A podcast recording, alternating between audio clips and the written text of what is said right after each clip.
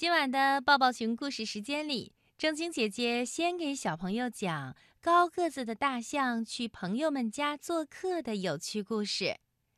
大象的个子太大了，它能去小小的动物朋友家做客吗？你们听。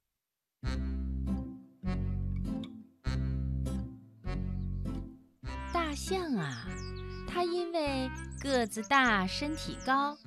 进不了小动物家的门，所以没有动物请大象去做客。他很不高兴，只好整天躺在大树底下睡大觉。小鸟看见了，飞去对朋友们说：“我有一个办法，咱们大家一起来造一座大房子吧。”房子造好了，就能请大象来做客了。大家都说好。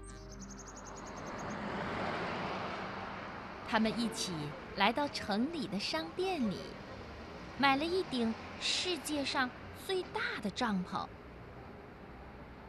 风儿见了说：“我来帮你们的忙吧。”说着。他鼓起嘴巴，用力一吹，把帐篷高高的吹上了天空。大家跟着帐篷跑啊跑，一口气跑到林子里的空地上。大家对风儿说：“就在这儿造房子吧。”风儿点点头。停止吹气，帐篷就从天上慢慢的落下来，掉在了空地上。大家都来帮忙造帐篷房子。你扯住帐篷的这个角，我拉住帐篷的那个角。很快呀，帐篷房子。造好了，大家高兴地说：“这是我们大家的家，我们一起去请大象来做客。”大象呢，它还在树下睡觉呢。它梦见很多很多朋友向它走过来，对它说：“大象，请你到我们家去做客。”大象听了真高兴啊，他笑啊笑，就笑醒了。大象睁开眼睛一看，咦，真的有这么多的朋友站在自己的面前呢。大象用力揉揉眼睛说：“嗯，我是在做梦吗？”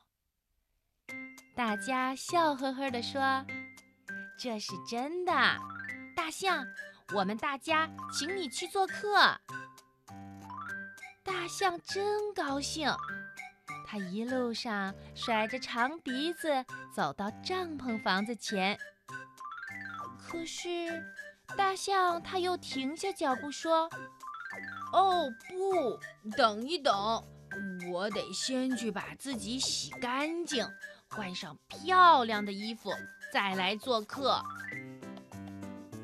大象噔噔噔地跑回家，洗了又洗，擦了又擦，对着镜子照了又照，换上了他那套最喜欢、最漂亮的衣服。于是啊，大象哼着歌走出了家门。他一边走，还一边踩着路边的野花。这会儿呢，小动物们都等在帐篷房子前，踮起脚尖儿等着大象来呢。还是小鸟眼尖，它远远的看到了，大声的喊着：“客人来啦！客人来啦！”大家也一起叫着。客人来啦！客人来啦！他们跑上去迎接大象。谢谢大家请我来做客。这花儿送给大家。大家笑啊笑，拥着大象走进了帐篷房子。这一天呀，大象过得可真快乐。